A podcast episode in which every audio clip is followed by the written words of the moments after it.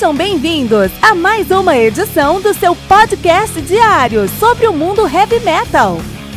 Esse é o Metal Mantra, o podcast do metal sagrado. Lembrando que você pode nos mandar suas perguntas, sugestões, críticas, correções, elogios ou quaisquer outros comentários no nosso e-mail metalmantrapodcast@gmail.com.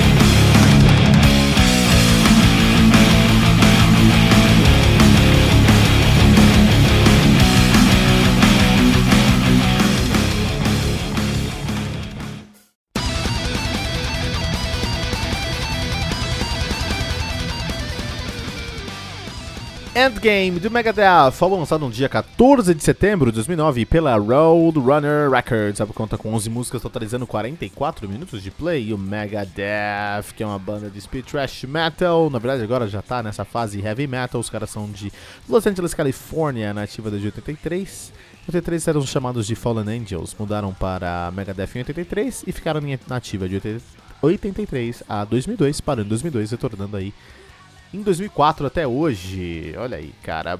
Estamos aqui no nosso 12 álbum do Megadeth, que é o uh, Endgame. Estamos, você pode olhar aí no nosso feed, nós já estamos há 12 dias falando de Megadeth no Metal Mantra. Essa é a maratona Metal Mantra, né? Um álbum por dia da discografia de uma banda icônica. Começamos aí com Megadeth, né? A formação do Endgame é diferente da formação do United Nations, que é diferente do System of Fails, que é diferente do The World is a Hero, que é diferente do Risk, que é diferente do Cryptic Writings, que é diferente do Countdown, Countdown to Extinction, que é diferente do... Ó, até agora eu falei tudo de cabeça, hein? Que exercício voltar aí de trás pra frente na cabeça, né? Que é diferente do Rust in Peace, do Euthanasia, que é... Ixi, eu pulei Euthanasia. Mas tá bom, mas é diferente a formação aí. Muito bom. Então a formação do Endgame aí já era uh, Dave Mustaine na guitarra, Chris Broderick lá do Jack Panzer na guitarra, James Lomenzo no baixo lá do, do, do Deus Disciple, por exemplo, ou do Black Label Society, e o Sean Drover na bateria. Onde o Sean Drover tava tocando, né? Eu sei que ele era irmão do, do Glenn Drover, que, era, que tocava no... no, no King. Uh, ele tocava, ele toca hoje no Act of Defiance e no Holland duas bandas que eu conheço dele aqui. Act of Defiance e, e, e, e o Holland só. Maravilha, e é irmão, é exatamente como a gente falou, do Glenn Drover. Muito bom, muito bom, muito bom, muito bom, muito bom.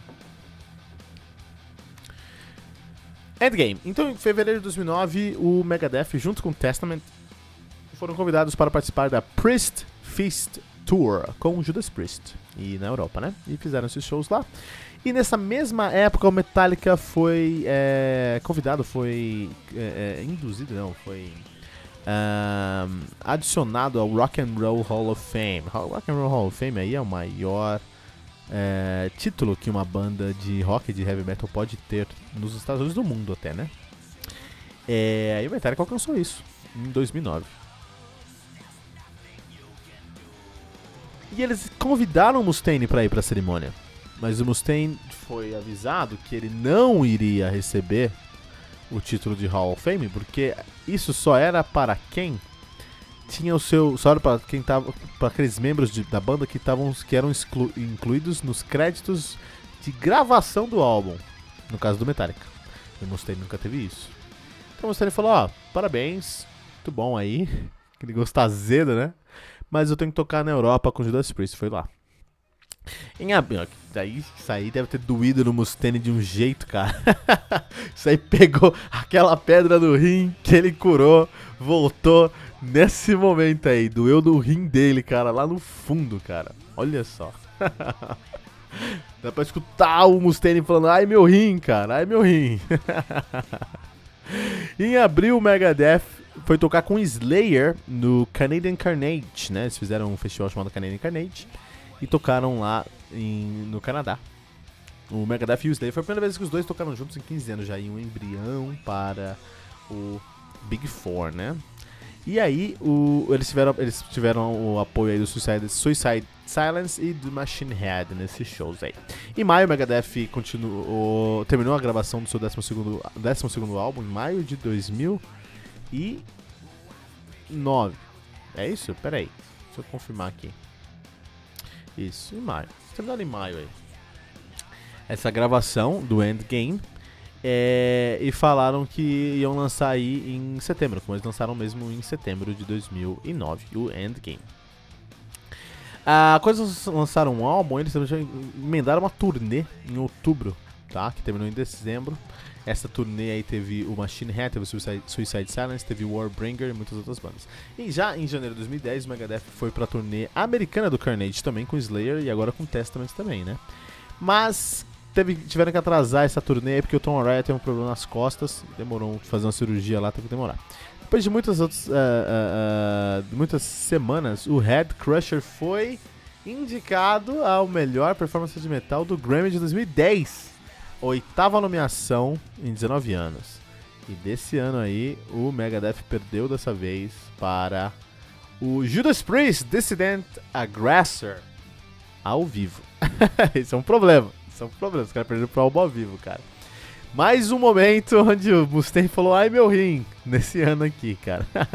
em março os caras começaram o Rust in Peace 20th Anniversary Tour. Uh, e eles foram por toda a América do Norte, né? Eles tocaram com o Testament e o Exodus nessa turnê. Eles tocavam o tocaram o Rust in Peace é, na sequência. Que aconteceu que no final desse, desse, desse, dessa turnê, o James Lomenzo, baixista lá do, do Megadeth, falou: Olha, eu preciso sair, cara, preciso sair porque tá muito corrido pra mim, cara. E aí, o baterista na época aí do Megadeth, o Sean Drover, ligou pro Dave Mustaine e falou: Ó, se tem uma época boa para você falar com Mustaine, Ellison, é agora. E o Mustaine falou e o Mustaine voltou ao Megadeth. Olha aí, cara, olha aí, cara. Então, o Endgame é um álbum muito fraco. É um álbum muito fraco aí, é um álbum que traz essa nova sonoridade do Megadeth, com certeza, mas é bem genérico. Uma pena porque você tem ali o Chris Broderick, que é um guitarrista incrível, cara. Mas é, a gente sabe que quem manda lá é o Mustaine. Então o Mustaine tinha um, um guitarrista incrível e, e, não aceitou as opiniões desse guitarrista aí. É, no final do dia, o resultado nós temos um, um, um álbum com guitarras incríveis, mas sem sabor. É, coisas como The Right to Go Insane tem riffs agressivíssimos que me trazem, que me remetem a Megadeth, assim, cara. Mas não são é, co condizentes, coerentes com o que o Megadeth tinha escrito até aquele momento. Eu não estou falando da primeira fase do Megadeth, estou falando de thrash metal, tô falando do Megadeth ali do, do, do dos seus álbuns mais recentes ali, né? Tô falando do Megadeth aí já na época do United Abominations, por exemplo, que é um álbum incrível. Então é um talento desperdiçado, eles estavam meio perdidos aqui. Tem coisas boas se você der uma garimpada. Mas o sucesso que esse álbum teve é muito mais por causa do Gigantour, por causa das turnês que eles estavam fazendo ano após ano, por quem estava tocando com eles, do que de verdade com a qualidade desse álbum, né?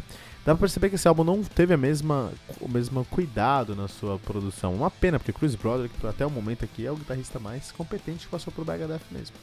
É um álbum ruim? Não é, mas é bem fraquinho, assim. Então, tem, é, se você compara com, com outras coisas, vai ser incrível. Esse álbum aqui comparado com o Risk, minha nossa. É, esse aqui tinha que ir pro Hall of Fame. Mas no final do dia é o, o Mustaine fazendo algo muito bom, fazendo um, algo, desculpa, algo competente, mas recebendo a, a resposta do seu karma lá, sabe, não indo pro Hall of Fame, é, perdendo perdendo o Grammy de novo. O, o, não tinha alcançado isso aí ainda, tá? E vamos ver, vamos ver o que acontece no nosso próximo álbum, que é o 13, que a gente vai falar amanhã. Estamos terminando a nossa semana aqui, terminando a nossa maratona do Metal Mantra Megadeth. Vamos pro nosso antepenúltimo álbum. Olha aí, 13 do Megadeth. Amanhã no Metal Mantra. Compartilha esse episódio, pessoal, com todos os seus amigos metaleiros usando a hashtag, hashtag Metal Mantra.